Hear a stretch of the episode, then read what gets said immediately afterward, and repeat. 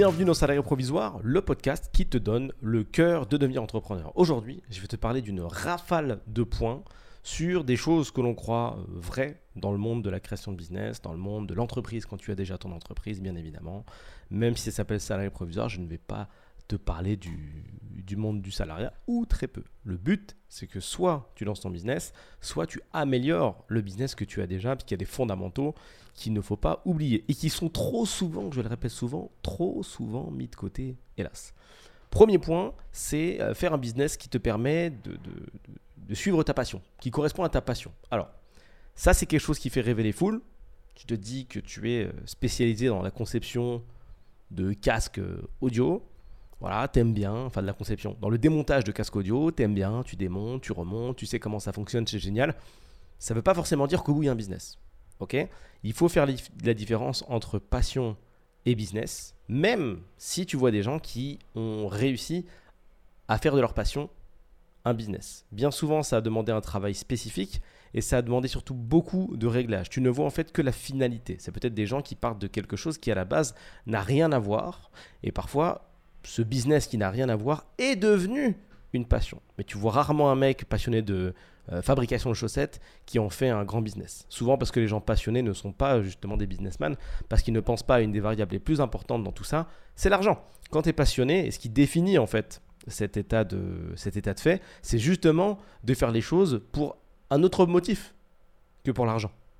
Il y a des gens qui te disent ça. Et c'est normal. Je l'ai fait aussi pendant pas mal de temps et je le fais encore sur certains sujets. Tu le fais, tu dis ouais, mais non, mais là, c'est ça n'a rien à voir, c'est une passion. Ce qui prouve bien que c'est pas un business. Donc, à terme, et je te le souhaite, en tout cas, moi, c'est ma, ma configuration d'aujourd'hui, c'est que je vis de quelque chose qui me passionne, mais ce quelque chose qui me passionne a été fait sur mesure. Mais ma passion euh, initiale de, de, l'époque, c'était par exemple bah, la photographie. Et aujourd'hui, vivre de la photographie, dans un monde où tout le monde un appareil photo de qualité ou de qualité euh, très très très très très passable dans, dans, la, dans la poche, bah, c'est plus compliqué. Parce qu'il y, y, a les réalités de la vie. C'est que tu peux difficilement ou tu vas moins payer, tu vas moins être enclin à payer quelqu'un 500 euh, euros ou 1000 euros par jour pour qu'il fasse des photos, puisque tu pars du fait que tu peux les faire toi-même. Avant, il y a beaucoup plus longtemps, l'action de photographie, c'était quelque chose d'un peu exceptionnel. Tu vois, c'est prends ton appareil photo numérique, on va faire des photos en vacances. C'était un peu space. Donc, quand il y a eu des appareils photo professionnels, il paraissait logique d'arriver à vendre de la photo. Je dis pas que c'est impossible aujourd'hui, hein. je dis juste que c'est beaucoup plus compliqué qu'il y a longtemps et que c'est un business qui a un peu perdu de, perdu de vitesse au vu de l'accessibilité de, de la caractéristique qui était nécessaire pour réussir à faire des photos. Donc avant, euh, voilà, appareil photo pas forcément disponible, maintenant appareil photo très disponible, donc moins de business. Donc tu peux rester dans un état de passion, mais ça sera compliqué. L'écart qu'il y a entre une photo d'un iPhone récent et une photo d'un appareil professionnel, pour quelqu'un qui est érudit, quelqu'un qui est spécialiste, ah bah ça se voit tout de suite. Moi je le vois, hein. je vois la différence, euh, je vois le bokeh, je vois la précision de l'image. Mais la question c'est est-ce que ta clientèle cible, elle, elle la voit la diff? Je te rappelle que un business, c'est le fait d'apporter une solution à une problématique. Est-ce qu'aujourd'hui tu as beaucoup de gens dans ton entourage qui ont la problématique de ah bah mes photos ne sont pas assez de bonne qualité. Non, c'est pas ça la problématique. C'est pas du tout ça. Il n'y a, a, pas de besoin en ce sens, sauf pour les événements spécifiques. Voilà. J'anticipe pour les gens qui vont me dire non, mais moi je vis de la photo, je connais des gens qui en vivent. Certes, déjà, tu connais pas vraiment le détail, parce que les gens, quand ils sont en business, en général, soit ils te disent ça marche pas du tout, soit ça marche très fort. Il n'y a jamais de milieu où il n'y a jamais la vérité qui est c'est total en dents de scie, c'est une horreur. c'est souvent ça la vérité en fait, que les gens essaient de te cacher. Et euh, il y, aura toujours des gens, voilà, des exceptions qui confirmeront la règle. Et il y a toujours moyen d'aller chercher des segments particuliers euh, dans le cadre de, de, la photographie, par exemple, pour, euh, pour en faire un vrai business. Bien évidemment, tu peux te concentrer sur la photographie de mariage, puisqu'on sait que dans ce cadre-là, il est encore très commun d'appeler un photographe ou un vidéaste. Voilà. Ça se fait. C'est pas impossible, mais ça se fait. Donc attention à ta passion que tu ne pourras pas forcément transformer en business, ou en tout cas que tu transformeras potentiellement en business qui ne te plaira pas euh, spécialement. À titre perso, je reviens encore sur cette photographie. Faire de la photographie dans son ensemble, c'est super cool. Mais si par exemple je suis passionné de faire euh, des clips de musique ou des photos sur des clips de musique, bon courage pour trouver des contrats. Et si j'aime pas du tout faire des photos de mariage, bah, je suis mort. Tu vois, j'ai une compétence, une passion, mais mon marché ne me demande pas ça. Et comme c'est le marché qui paye, c'est lui qui choisit. Le point numéro 2, c'est de croire qu'il y a toujours plus d'opportunités euh, ailleurs, dans d'autres pays, dans d'autres endroits, dans d'autres cadres, dans d'autres écosystèmes. C'est un truc que j'entends souvent, ça. Gens qui me disent ça. Ouais, mais dans ce pays-là, euh, c'est compliqué. Il y a des soucis. Euh, faut aller voir plutôt dans l'autre. Il y a plus d'opportunités. Ouais, mais moi, dans mon cadre, avec mon réseau, les gens, ils sont comme ça. Faut que j'aille dans un autre réseau. C'est mieux que je trouve d'autres personnes. En fait, mais ça, c'est se rajouter des barrières qui sont en fait totalement mentales. Les opportunités de business, elles sont partout, puisque je le répète, un business, c'est apporter une solution à une problématique donnée. Des problématiques, il y en a dans tous les milieux, il y en a dans tous les, tous les systèmes, il y en a dans tous les pays. Tu vois tu peux aller dans un pays, la problématique c'est qu'il n'y a pas de route. Apporte une solution qui permet de faire des routes facilement. Boum, tu as un business. Alors je dis pas qu'en termes de conception c'est facile, mais je te donne des idées comme ça. Dès que tu rencontres une problématique, si tu apportes une solution, il y a business. Une solution qui a de la valeur ajoutée aux yeux d'un marché, bien évidemment. Encore une fois. Sinon, c'est de la passion. Et comme je ai pu te le démontrer, la passion, ça, ça peut être compliqué, bien que pas forcément impossible. Ça me fait penser à, ces gens, je reviens rapidement sur le point, qui, font des choix de passion, mais qui restent pendant longtemps, qui décident en fait de, de, rester dans cette dynamique de passion encore et encore et encore pendant des années. Et l'issue de leur vie est incertaine en fait. L'issue de leur vie est incertaine parce que parfois, et c'est triste, il y en a qui vont rester concentrés dans, dans, des, dans des passions ou dans des activités qui, visiblement, quand on regarde un framework classique d'un business qui fonctionne, tu vois, tu prends les grandes composantes de quelque chose qui fonctionne et qui permet de te faire vivre, bah, tu vois que le gars, en fait, il respecte rien. Tu vois Est-ce que tu as un marché en face? Bah non, ce que tu fais, ça te plaît, mais ça intéresse hélas personne. Est-ce que euh, euh, ta possibilité de travailler avec d'autres personnes, est-ce qu'il y a une concurrence, quelque chose? Bah non, parce qu'il n'y a pas de marché. Donc, euh, encore un indicateur que tu vas nulle part, tu vois C'est compliqué. Et est-ce que tu saurais toi, prendre ce service, est-ce que tu es client de ton service? Oui, mais tu es tout seul. Est-ce que dans ton entourage, il y a des clients de ton service? Bah non, vite fait, c'est en demi-teinte. C'est tellement spécifique que ça arrive que de temps en temps. Donc, c'est trois indicateurs qui te montrent que bon, tu es en train d'aller nulle part. Et c'est bien triste, j'ai vu plusieurs personnes comme ça s'enfermer pendant des années, des années, des années. Puis après, il faut se reconvertir 10, 15 ans plus tard, ou se convertir pour le coup. Et tu te rends compte qu'il n'y a rien qui te plaît, quoi. Et ça, c'est la pire chose, tu vois. Imagine, tu as 40 ans et tu dois te dire Ah bah tiens, ça y est, je vais prendre une décision. Euh, euh, je, vais, je vais me former pour apprendre un nouveau métier. Oh la flemme, hein ça fait 10-15 ans que tu fais le truc qui te fait rêver, et derrière, rien. Alors ça ne veut pas dire qu'il ne faut pas essayer de réaliser ses rêves, tu vois, il ne faut pas, tout confondre, et c'est bien de tenir bon. Mais encore une fois, quand il n'y a vraiment rien qui te raccroche à un potentiel qui va te permettre de vivre, bah, il vaut mieux prendre une décision directe ou au moins réajuster ton focus pour pouvoir te rattraper à une branche.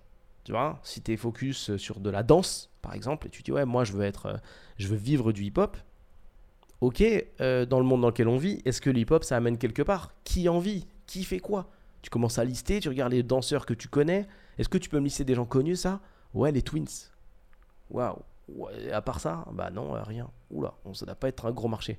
Qui prend des prestations de hip-hop? Qui te paye pour ça? Je sais pas. Je sais pas. Ça peut être passionné, tu peux donner 10, 15 ans dedans, mais euh, derrière, euh, c'est compliqué. C'est compliqué. Après, c'est ce qu'on appelle un choix de passion. Je repique avec le plan, euh, le point numéro 3, c'est faire un business plan. On pose beaucoup de questions sur ça. Hum, est-ce que tu as des business plans tout faits? Est-ce que tu peux m'aider à faire mon business plan? Est-ce que est-ce qu'on peut le faire ensemble, etc. Bon, le business plan, moi j'ai l'habitude de dire que c'est quand même une sacrée hérésie, un sacré truc de, personnes qui n'ont pas fait grand-chose. Mais en même temps, dans certains cas de figure, ça permet également d'avoir un peu de vision. la plupart des entrepreneurs qui vont poser ces questions-là, bien souvent, c'est euh, ceux qui ne sont pas concernés par le fait de faire un business plan. Tu vois? Quand par exemple tu veux créer euh, une agence de marketing digital, c'est un exemple, quelque chose qui fonctionne bien, il y a beaucoup de demandes, il y a de la clientèle, tu n'as pas besoin de faire un business plan. Il vaut mieux te concentrer sur ton positionnement de marché, c'est-à-dire qu'est-ce que tu vas délivrer et auprès de qui tu vas le délivrer, tu vois Plutôt que de dire, eh ben écoute, business plan, je pense que première année, on va faire 2000 euros, 3000 euros par mois. Mais qu'est-ce que t'en sais? T'en sais rien en fait. Concentre-toi sur la connaissance, concentre-toi sur la formation. Est-ce que tu es formé, assez formé pour pouvoir réaliser euh, euh, des prestations? Est-ce que tu sais où trouver tes premiers clients? Est-ce que tu sais quel positionnement exact de marché tu vas prendre? Est-ce que tu sais avec qui tu veux bosser? C'est ça qui est censé t'intéresser. C'est pas essayer de calculer et de spéculer à partir de rien, c'est sans expérience, euh, pour trouver une espèce de direction qui est censée te rassurer. C'est pas parce que tu dis premier mois on va faire 10 000 euros que tu vas les faire. Hein. Ça peut même être très très déceptif. Donc parfois, il y a des gens qui perdent énormément de temps sur ce point-là. Business plan, et on fait, et on refait. Et finalement, ça n'a pas de fin, parce qu'il n'y a pas de bonne réponse. La seule chose qui peut valider le fait que ton idée, pour le coup, va mener quelque part, ou en tout cas t'amener des chiffres concrets, bah, c'est de passer à l'action. Donc arrête avec tes business plans et fais. Tu iras, beaucoup plus loin que de te faire peur avec un BP. C'est pas forcément une bonne idée. Et donc, le, ce qui est diamétralement opposé, c'est des entrepreneurs qui ont beaucoup plus d'expérience, qui n'en sont pas à leur premier projet et qui disent Bon, là, on a quelque chose de particulier à faire, de très particulier, et un business plan est important. Voilà, un business plan est important pour avoir un peu de visibilité éventuelle, et surtout, voilà à quoi ça sert, pour lever des fonds. C'est surtout à ça que ça sert c'est faire comprendre à des investisseurs le potentiel d'une société. Là, il y a peut-être un intérêt. Mais tout seul chez toi ou avec ta petite équipe, dire on va faire 2000, 3000 par mois, bah oui, bah fais-les. Te casse pas la tête avec ton business plan. Concentre-toi même sur ton étude de marché, tu vois. Prends contact avec des, avec des prospects pour savoir un peu euh, ce qu'ils ce voient. Tu vois, discute avec des gens, fais avancer ton projet en ce sens. Mais ne reste pas tout seul chez toi avec ton Excel ou ton Google Slide euh, à faire des plans sur la comète. Vraiment, ça n'importe rien du tout. Point numéro 4, euh, erreur euh, ancestrale qui va, j'imagine, euh, te parler, donc que tu aies une boîte ou que tu veuilles monter une boîte, ça marche aussi, c'est ne pas parler de ton projet. Je l'ai vu dans les deux configurations. J'ai vu des gens avec rien, alors plus souvent avec rien, qui rêvent de monter quelque chose et qui n'en parlent pas, et des gens qui, sont, qui ont leurs entreprises, qui veulent rajouter une corde à leurs arcs par exemple, et qui ne vont à leur et qui vont pas oser parler à l'avance de ce qui va se passer. Alors, il y a des gens qui sont superstitieux, qui vont dire non, mais c'est parce que je veux pas me porter là, ce genre de choses-là. Pourquoi pas? Mais il y en a beaucoup qui craignent la copie, le plagiat. Alors, comme j'ai l'habitude de le répéter, nous ne vivons pas dans la Silicon Valley.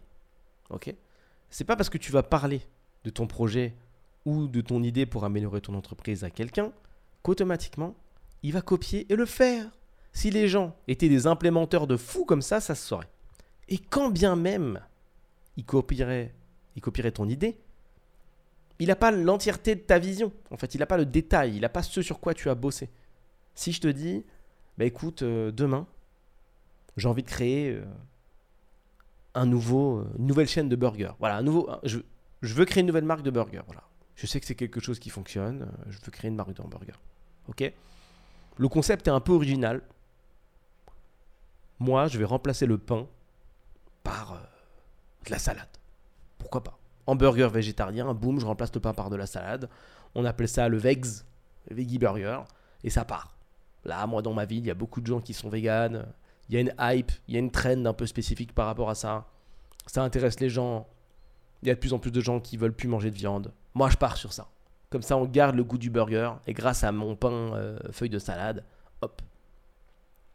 Si demain tu prends cette idée-là et que tu la réalises, tu vas la réaliser à ta sauce. T'as aucun détail là. T'as une idée. T'as une idée. Qui est aussi pertinente que de te dire bah écoute euh, je pense que tu moi j'ai envie de créer un monument on va l'appeler la tour Eiffel ça sera une tour il y a beaucoup d'étages euh, il y a quatre pieds et ça fait une tour si je te demande de la dessiner et qu'après je demande à un autre gars de la dessiner puis à un autre gars de la dessiner on aura trois tours Eiffel totalement différentes. Ça ne veut pas dire que le gars aura ta vision, ta façon de faire, ta secret sauce, comme on dit, qu'il aura tes fonds. Il y a plein de détails à prendre en compte. Par contre, ce qui est super intéressant, c'est qu'il va pouvoir te donner sa vision. Et ça, c'est de la data qui nous intéresse. Il va te faire un retour en direct et dire oui, non, je trouve que c'est une bonne idée, une mauvaise idée. Alors, c'est pas la c'est pas Madame Irma du business, mais si c'est la cible, ça nous intéresse. Tu vois, peut-être que ce mec-là, il est vegan, et que ça, avoir le retour d'un gars qui serait potentiellement concerné, ça nous intéresse.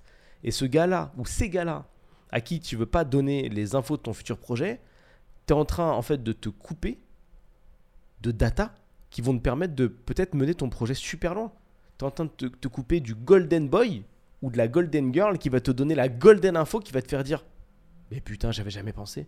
Bien vu. Bien vu, il faut que j'implémente ça. En plus, tu es vegan. Tu connais mieux le sujet que moi.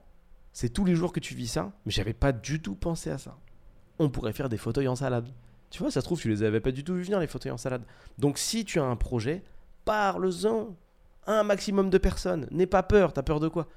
Les premières idées que tu auras dans ta vie, elles seront rarement révolutionnaires. hein. Donc t'inquiète pas. Et quand bien même elles seraient révolutionnaires, qui va te copier? Personne va te copier. N'aie pas peur. Va chercher de la data, parle de ton projet, fais-le évoluer par du fait que c'est de la nourriture pour ton projet. Point numéro 5, mis de côté très souvent, le fait de croire que quand tu es une entreprise ou quand tu montes un- une, une boîte pour la première fois, tu n'as pas besoin de coaching. Quelle erreur Quelle erreur Alors je ne sais pas si tu es déjà allé dans une salle de sport et que tu t'es déjà entraîné pendant quelques mois et qu'après tu as pris un coach. Quand tu arrives dans la salle de sport, ta première vision c'est ça va. C'est des machines, j'ai vu des vidéos YouTube ou pas, je vais m'en sortir. J'ai vu des mecs faire, il suffit juste de tirer de pousser, finalement c'est quand même pas si compliqué. Je possède un corps depuis plus de 25 ans ou depuis 20 ans, peu importe, plus de 30 ans, je sais quand même faire soit ça, soit ça, je vais m'en sortir. Ce qui est une belle connerie. Ok? Tu commences à t'entraîner et des mois plus tard, tu te rends compte à quel point mais tu te servais mal des machines en fait. Mais ça fait des mois que tu t'entraînes. Des mois et des mois et des mois. Et là, tu te dis, waouh, si j'étais accompagné, je pourrais même aller encore plus loin. Et là, tu te fais accompagner et on te montre des petits détails techniques. Tu, comm- tu commences à comprendre la complexité de la préparation sportive et tu dis, mais en fait, mais c'est fou. C'est comme si j'avais résumé la cuisine, tu vois, le skill de cuisine, le fait d'être bon en cuisine, à, bah, la cuisine, c'est facile. Tu mets de l'eau dans une casserole, du riz, et t'attends euh, 12 minutes, et voilà, ça y est, tu sais cuisiner. Tu vois, ça, versus la complexité de la cuisine, la maîtrise des aliments, la maîtrise des goûts, la précision, l'alchimie, etc. Eh ben, pour à peu près toutes le- les disciplines, c'est la même chose. Tu le retrouves en musique, en sport, et imagine en business le niveau de complexité, vu que justement, il y a plein de possibilités de business. Et ça, c'est l'erreur des gens, c'est de vouloir investir leur argent dans leur projet directement au pif, plutôt que dans de la connaissance. Rappelle-toi le célèbre triangle temps, argent et connaissance. Si tu ne veux pas dépenser le temps qui te permet d'acquérir la connaissance, tu peux donner de l'argent pour l'acquérir, ce qui te permettra de gagner du temps. Mais si tu veux acquérir la connaissance, tu vas devoir dépenser du temps pour l'acquérir et éventuellement gagner de l'argent après. C'est forcément un triangle et tu es forcément quelque part sur le triangle. Aujourd'hui, tu as 15 ans, 15 ans- 15 ans de piano derrière toi. Si je veux apprendre plus vite le piano que tout seul en regardant des vidéos YouTube, je te rémunère parce que tu as passé du temps pour acquérir une certaine connaissance. Tu me donnes de ton temps, encore une fois, et de ta connaissance, qui me permet de faire gagner du temps et de la connaissance, mais ce qui m'enlève de l'argent. C'est toujours, tu peux, tu peux le faire avec ce que tu veux, ça marche à chaque fois. C'est ma spéciale. Triangle, temps, argent, connaissance. Donc, pour monter un business, ça n'y coupe pas, c'est la même chose. Et combien de personnes j'ai en coaching qui me disent, mais j'aurais dû le faire plus tôt.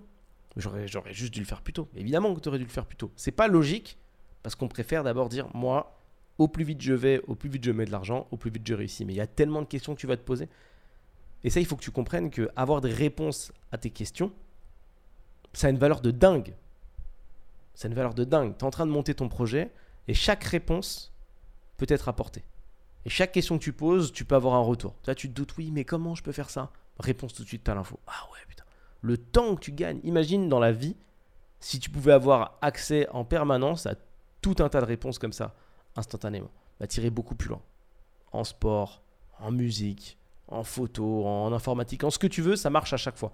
Donc, essaye de poser ton argent pour apprendre de la connaissance si tu veux améliorer ton entreprise ou en créer une. Prends des formations, prends des coachings, prends ce que tu veux, mais dépense ton argent dans la connaissance pour gagner du temps et éviter d'en perdre. Surtout que la petite spécificité du business, c'est qu'au-delà de perdre du temps, tu perdras aussi de l'argent à investir n'importe comment. Les opportunités d'investissement dans le cadre d'un business, elles sont énormes, il y en a partout.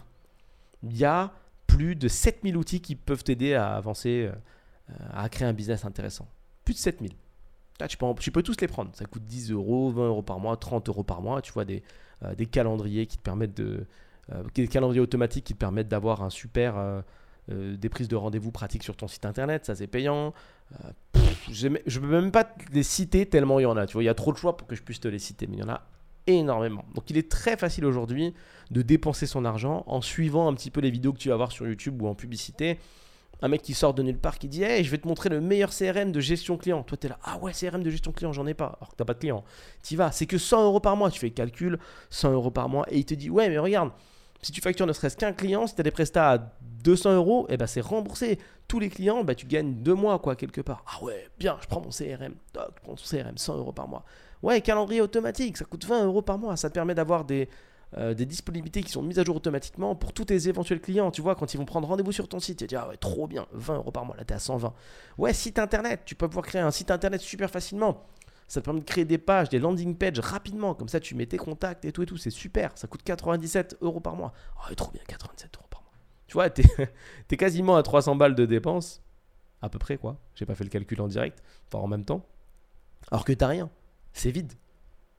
Mais quand il va falloir payer de la connaissance, ça sera plus difficile. J'ai une anecdote par rapport à ça. Et quelqu'un qui a écouté le podcast et qui m'a dit un jour Ouais, moi j'aimerais bien lancer, et tu vas voir comment c'est fou, hein, une entreprise de location de, de voitures. Mais pas de voitures de luxe, de voitures tout court. Donc là, on part sur un business, une personne qui veut lancer une flotte de voitures.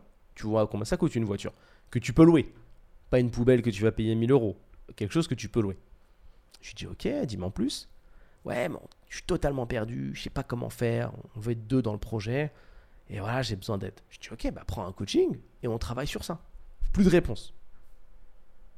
De réponse. Parce que quand il s'agit de dépenser de l'argent pour de la connaissance, la valeur n'est pas perçue tout de suite. Et c'est ça qui est dommage. Tu vas devoir d'abord te prendre des murs, louer la voiture n'importe comment, acheter n'importe quel modèle, dans n'importe quelle config, ne pas savoir pousser ton truc sur le bon marché, faire de la publicité au hasard, ou ne pas en faire, ou prendre n'importe quel prestat qui sert à rien, perdre des sous, 500, 1000, 2000, 3000, 4000, 5000 euros. Et là, tu vas te dire Ah, mais oui, je prends un coaching. Mais oui, mais c'est bien dommage. Donc, s'il te plaît, ne fais pas cette erreur. Si tu as besoin d'avancer rapidement, achète de la connaissance. Encore une fois, que ce soit en coaching, en formation, ce que tu veux, investis sur toi. Arrête d'investir au hasard dans des trucs euh, euh, comme ça parce que tu as vu une pub qui t'a dit que c'était le meilleur outil ou ce genre de conneries là. Sinon, tu vas dépenser tout ton argent et tu vas finir avec des abonnements partout et qui servent à rien, tu vois. Et même moi, j'ai fait ça au début, tu vois. Va prendre des petits outils un peu partout. Tu dis, ah bah c'est trop bien, j'ai mon calendrier automatique, j'ai ma page, j'ai mon site. Là, tu te retrouves, tu es à 2000 euros de dépenses. Let's go pour le business. Et il n'y a personne qui vient. Qui connaît ton site Qui connaît ton activité T'es qui? Personne, il n'y a rien.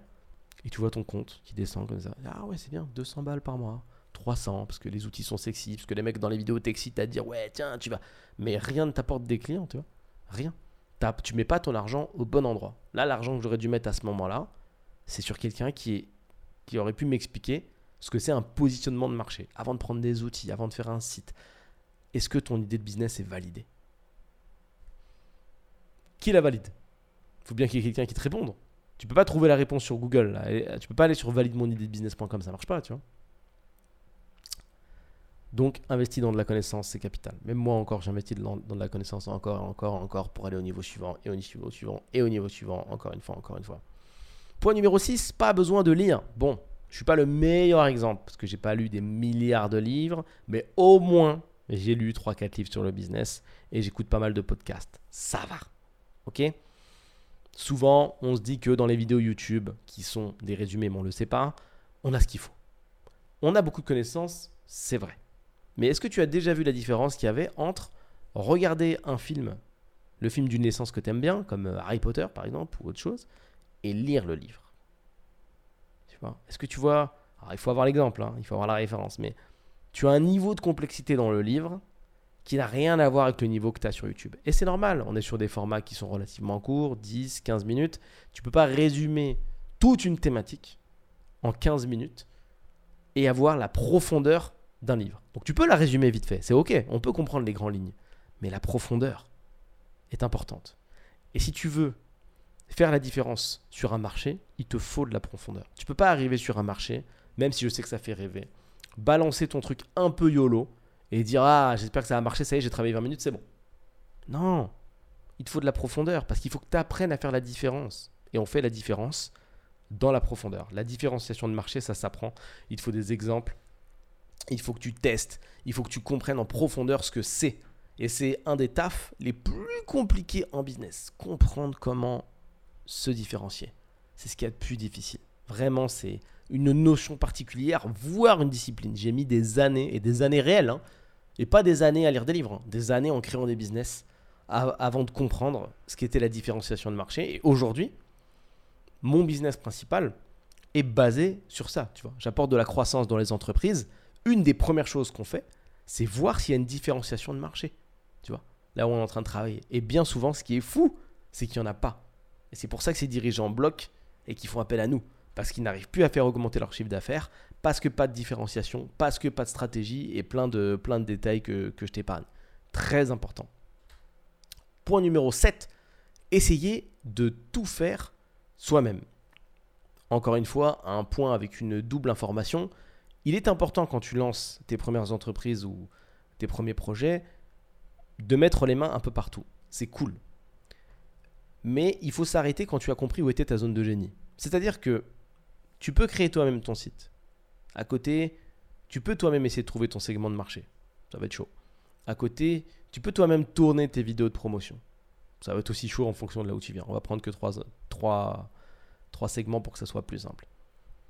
Mais il y a un moment, quand tu as capté où tu étais bon, il faut que tu te concentres dessus. Quand tu fais un peu de trésor, il faut que tu te concentres dessus. Il y a des entrepreneurs qui ne font pas ça. C'est-à-dire qu'ils vont avoir 3, 4, 5 segments différents, ce qui est normal. Il te faut de la vidéo, de la photo, de la promotion, du réseau, du réseau social, community management, euh, de la stratégie euh, publicitaire, il te faut de la différenciation de marché, il te faut, il te faut du market, il te faut du positionnement, il te faut de l'acquisition, il, il, faut, il faut du système, des process. Il y a beaucoup de segments. Et ces entrepreneurs, ce qu'ils vont faire, c'est qu'ils vont rester concentrés. Enfin, ils vont, ils vont pas se concentrer, ils vont rester concentrés sur leur boîte, mais ils vont tout faire. Et quand tu essayes de jouer à l'homme multicasquette, tu deviens effectivement l'homme multicasquette de ta boîte. Il arrive à un moment, tu connais ta zone de génie, ou dans certains cas de figure, tu l'as oublié, et tu fais tellement tout que tu n'as plus de temps. Imagine être dans une boîte, t'occuper des impressions, t'occuper du marketing, t'occuper de la direction, t'occuper de la RH, mais c'est pas gérable en fait. C'est pas gérable. Donc petit à petit, tu te lèves de plus en plus tôt, puis tu finis de plus en plus tard, puis tu squeezes de plus en plus tes pauses déjeuner, puis tu arrêtes de t'entraîner si tu faisais du sport, parce que tu n'as plus le temps, puis tu arrêtes les divertissements, puis tu arrêtes les pauses, tu arrêtes tout en fait. Parce que tu dois prendre deux, trois jobs et tu pars du fait que c'est le fardeau de l'entrepreneur de prendre 12 euh, milliards de jobs. C'est la vérité. Tu vas bosser plus qu'une personne normale. Et si dans ta boîte tu bosses pas plus qu'une personne normale, c'est aussi pour ça que tu stagnes. Mais il y a un moment, il faut savoir déléguer. Quand tu fais de la trésorerie, il faut apprendre à faire circuler l'argent. Il y en a tellement des comme ça qui font des vrais chiffres. Hein. Du 200 000, du 300 000, du 500 000. Mais au bout d'un moment, ils ont envie de crever en fait. Parce qu'ils sont à 80 heures par semaine. Ils font tout. Le gars, il fait des interventions sur place, chez les clients. En même temps, il fait la compta quand il rentre. En même temps, la comptabilité, ça va. En général, les gens n'ont pas trop de mal à la déléguer. Mais ça, je connais. Je connais quand même quelqu'un qui fait ça. Donc sur place, en même temps la compta, en même temps il veut, il se forme sur les pubs, en même temps parce qu'il veut pas donner son argent. Non, c'est moi qui ai gagné, c'est moi qui garde. Délègue. Délègue. Fais circuler. Si les gens ne déléguaient pas les tâches, t'aurais pas de taf en fait. Joue le jeu. Si aujourd'hui tu peux faire des interventions, c'est parce qu'en face les gens ont compris qu'il fallait laisser une entreprise extérieure faire ça. On va pas former un mec en interne pour faire le truc. Non, c'est ok. Et c'est comme ça que tu crées de grandes choses tu délègues, tu as plus de temps disponible dans ton cerveau. C'est un petit peu comme une barrette de RAM en informatique. Tu vois, elle a une saturation maximum. Je vais prendre un exemple de disque dur, ça parlera à plus de personnes. Quand ton disque dur est saturé tous les jours, tout le temps, il n'y a plus d'espace libre pour réfléchir. Comme sur ton téléphone, tu vois, quand il est bientôt plein, il rame. Il est lent, il est lent. Tu vois, tu installes une nouvelle application, euh, il est soufflé, tu vois. Là, c'est pareil. La moindre réflexion, ça va te demander de déployer une force. Énorme parce qu'il va falloir déplacer tout ce que tu as à faire. Donc, c'est-à-dire que tout prend une inertie de ouf. Et c'est pas gérable parce que il y a une composante que tu es obligé de garder quand tu es entrepreneur, c'est d'être vif. Tu vois, bam, opportunité, tac, je vais avec lui. Lui, c'est pas mal. Si, si tu veux être capable de créer des opportunités euh, multi-tiroirs, comme je les appelle, il faut que tu aies de l'espace mental. Tu vois, un gars qui te parle de ça, et tu tellement d'espace mental que tu arrives à faire une connexion. Ok, il est en train de me parler de voiture. Qui dit voiture ah, il m'a dit qu'il avait un garage. Garage. Il connaît un mec qui fait ci, qui fait du lavage auto. Bon, si on connecte les deux, il y a un service qui fonctionne. Ok, derrière, qui a une voiture Dans mon entourage, ils ont beaucoup de voitures. Je connais un gars qui vend des voitures. Je peux faire une connexion. Si je fais une connexion, tu vois Et ça, ce travail-là de process que j'appelle, tu vois, tu es en train de processer, Tu as besoin d'espace. Si tu es fatigué, tu peux pas faire ça. Le gars dit j'ai un garage, tu dis ah oui, c'est cool. Tu poses même pas de questions, tu dis rien, tu t'intéresses pas. Il faut être vif. Si tu veux créer des connexions, aller plus loin, créer de grandes choses, il faut que tu sois disponible mentalement. C'est très important. Donc apprends à déléguer et n'aie pas peur d'utiliser de la trésorerie pour déléguer, mais ne fais pas l'inverse non plus. Je l'ai vu aussi. C'est le fait de trop déléguer. Dès que tu fais de la trésorerie, tu délègues. Ou pire, j'ai même déjà vu euh, des gens qui délèguent avant même d'en faire complètement. Alors oui, tu peux demander de l'aide, ça arrive. Moi, je te parle vraiment de déléguer. C'est-à-dire que tu vas commencer par essayer de te substituer avant même d'avoir mis les mains. Tu rêves d'avoir un business, mais tu rêves tellement qu'il soit automatique que tu vas dire ah, dès maintenant ça va être automatique. Allez, première semaine, ça va être automatique. Tu fais ton truc une semaine, ah ça m'a saoulé, vas-y, je vais mettre un gars. Sache que il n'y a que toi qui porte ton projet. C'est ton bébé. Il t'intéresse toi. Jamais personne ne sera aussi concerné que par toi. Je te donne un cas de figure. Moi, dans ma boîte, on est plusieurs. C'est mon bébé, tu vois, Scalable, ma boîte de conseil en entreprise. C'est à moi. Le truc, c'est que même si je bosse avec des gens qui sont incroyables, qui sont top, ils seront jamais autant impliqués que moi. Parce que c'est ma marque, c'est mon truc, c'est moi qui l'ai créé, je l'ai fait euh, pendant. Enfin, j'ai mis des années à faire ça. Le gars qui bosse avec toi, il est content, qui aime bien sa vie, c'est intéressant, c'est excitant, mais ça reste ta boîte. Il n'est pas prêt à mourir pour. Tu es la seule personne qui portera le truc jusqu'au bout. Tu es la seule personne qui est capable de te le faire tatouer dans le dos. Tu vois? Et si demain c'est l'inverse et que lui il crée sa boîte et tu es dans sa boîte, c'est pareil. Si ça brûle, ça va, c'était bien, c'était une bonne mission, mais bon, voilà, c'est sa boîte, quoi. Tu vois? Donc ce niveau d'engagement-là, il faut pas le mettre de côté. Il faut pas croire que quand tu recrutes quelqu'un qui a la tête bien faite ou qui est bien et qui est efficace, que automatiquement c'est devenu euh, l'ambassadeur de ta life et qui passe devant toi en termes de, en termes d'implication. Tu resteras toujours bien souvent le premier si ton projet est, sincère. Point numéro 9, éviter de tout mettre dans le même panier. Alors, ça, en général, c'est plus insidieux, tu le sens pas venir. Ok Quand tu essayes de lancer ton business, quand tu essayes de faire avancer ton entreprise, tu vois, je fais du double conseil aujourd'hui, tu as tendance à vouloir tout faire en même temps. Je suis tombé sur une boîte, je vais, te faire ça en mode storytelling. Je suis tombé sur une boîte il n'y a pas longtemps qui voulait, en fait, ajouter une nouvelle corde à son arc pour créer plus de trésorerie. Sauf que cette entreprise, qui bossait sur le segment 1 et qui voulait créer un segment 2, n'avait pas mené au bout et n'avait le segment 1 et, ne respectait aucun prérequis d'entrepreneuriat sur le segment 1. C'est-à-dire qu'il y avait des trous partout. Moi, ma stratégie, c'est 4 points. Marketing, produit, acquisition, système. Quand j'ai passé au crible son segment numéro 1, terme de marketing, personne. En termes de produits, il y en avait un, mais pas spécialement optimisé. En termes d'acquisition, personne. En termes de système, personne. On fait tout à la main, c'est un sacré bordel. Et cet entrepreneur-là s'est dit, et comme il a la tête dans le guidon, bah, si je veux plus de trésor, il suffit juste de faire un nouveau produit ou de partir sur un nouveau segment dans ma boîte. Non. Non. Tu ne peux pas tout mettre dans le même panier et essayer de tout faire en même temps. Sois bon là où tu es déjà bon, plutôt que de créer un autre truc à côté dans lequel, même si tu ne le sais pas encore, tu vas repartir à zéro. Si demain je suis cordonnier, ma spécialité, c'est vraiment la semelle, quoi. Expert en semelle, n'importe quelle chaussure, j'ai plusieurs gammes de prix, petites chaussures, moyennes chaussures, chaussures de luxe. C'est mon expertise de ouf, tu vois. Si demain je me dis, ah, j'aime bien la boucherie quand même, je vais ouvrir un petit stand là, dans dans mon local, j'ai un petit stand de boucherie. Tu repars à zéro. Les couteaux, la viande, les commandes, la manière de vendre, les temps de conservation, la découpe de... Tu te rends compte? Encore une fois, c'est un exemple qui n'a aucun sens, mais c'est pour te donner un peu l'image. J'ai pris euh, volontairement deux business diamétralement opposés, c'est fait exprès. Mais quand tu fais des trucs, même qui sont proches de ce que tu fais déjà, c'est pareil en fait. Tu repars à zéro en termes d'expertise, tu repars à zéro en termes de position. Comme d'habitude, il y a des exceptions. Quand tu es une boîte un petit peu plus grosse, oui, et que tu sais faire, tu peux faire ça. Mon conseil, c'est vraiment de valider d'abord les différents points que je t'ai donnés, donc le marketing, le produit, l'acquisition, le système, de monter au bout ta boîte, tu vois, sur ton segment 1, et d'après, potentiellement, ouvrir un nouveau segment. Prends ton temps. Parce que là, tu es potentiellement en train de doubler ton travail en doublant les segments. Et après, tu vas te retrouver avec deux trucs imparfaits qui peuvent te faire vivre. hein. Tu vois, là, le stade de juste vivre de son entreprise, c'est OK.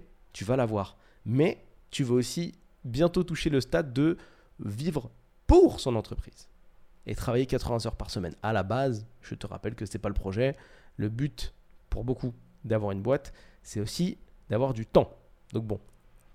Point numéro 9, on arrive bientôt au bout, c'est le fait de ne pas avoir d'expérience et donc euh, de décider de ne pas se lancer. Voilà, j'ai pas de légitimité aujourd'hui à lancer un business, j'ai pas donc je vais pas le faire. Voilà, je reste là où je suis, dans ma position, euh, j'attendrai d'avoir de l'expérience. Ce discours que je viens de te tenir n'a aucun sens. Explique-moi comment tu veux avoir de l'expérience en business autrement qu'en montant des business. Et tu peux pas. Tu peux pas, mais c'est le choix de beaucoup. C'est le choix de beaucoup. Pas de légitimité, pas de business. Non, moi, je c'est pas pour moi. Euh, je connais pas. J'ai jamais fait. Ah bah justement, fais en fait. Fais. Quand tu vas tester un nouveau sport ou un nouveau truc, tu vois, t'as un pote qui t'invite à faire euh, du tennis. Tu vas pas lui dire, ah non, j'ai jamais fait, donc je peux pas venir. Mais il y a bien un moment où tu pars de zéro, tu vois. Il y a plein de trucs que t'as jamais fait dans ta vie. À la base, euh, tu savais pas marcher, tu vois. T'avais jamais fait non plus. C'est bon maintenant. Normalement, ça marche. Tu vois? Parler, c'est pareil. T'avais jamais fait. Ça marche. Alors, regarder des vidéos YouTube, t'avais jamais fait. Euh, Danser, t'avais jamais fait. Acheter quelque chose dans un magasin à plus de 500 euros, t'avais jamais fait. Bah, c'est bon, c'est fait. Ah, c'est pareil. Pas d'expérience ne veut pas dire qu'il faut pas faire. Tu vois. Dans le monde du taf, on entend souvent cette hérésie d'ailleurs. Tu vois, quand tu arrives, tu sors d'études, tu arrives avec ton bac plus 2, bac plus 3, et on dit Vous avez de belles études, hein, mais l'expérience. euh, Ah oui, mais en fait, euh, je suis là pour ça. Je suis là pour l'expérience. C'est-à-dire que, concept, je te rappelle rapidement, le, tout ce qui est recrutement, euh, mon CV, toi, ton entreprise, ton, l'entreprise, je te donne le CV, niveau euh, d'études, ok, on travaille, moi, expérience. Ouais, mais non. Donc du coup, on te demande, on te demande d'avoir un CV avec du, bah, de l'XP et des études. Mais quand tu viens pour l'XP, on te laisse pas prendre, euh, prendre l'XP. Bon, c'est peut-être de là que vient cette, euh, cette déformation où on se dit qu'il faut absolument de l'expérience pour faire les choses. Non, tu n'as pas besoin d'expérience pour faire les choses. Je, vais- je vais même aller encore un petit peu plus loin. Admettons que demain, il y a quelqu'un qui te contacte et qui te dise euh, Je veux un site internet. Au culot, tu dis oui, je le fais. Tu vois, la personne, elle, confond. Dans la vie, tu es informaticien, ça n'a rien à voir. hein. Et elle dit bah, informatique, ordinateur, ordinateur internet, internet toi, site internet toi. Tu dis oui. Tu fais le truc avec des vidéos YouTube ou autre, euh, et c'est un peu moyen. Qu'est-ce que tu risques? Rien. Deux possibilités. Tu prends de l'expérience. Je prends, je prends la positive. Tu fais le job et la personne est contente, elle te paye. T'as kiffé, t'as peut-être trouvé une vocation. Ou le truc est un peu moyen. T'oses pas trop demander de l'argent ou elle veut pas te payer. T'as pris de l'expérience. Et voilà, t'as avancé.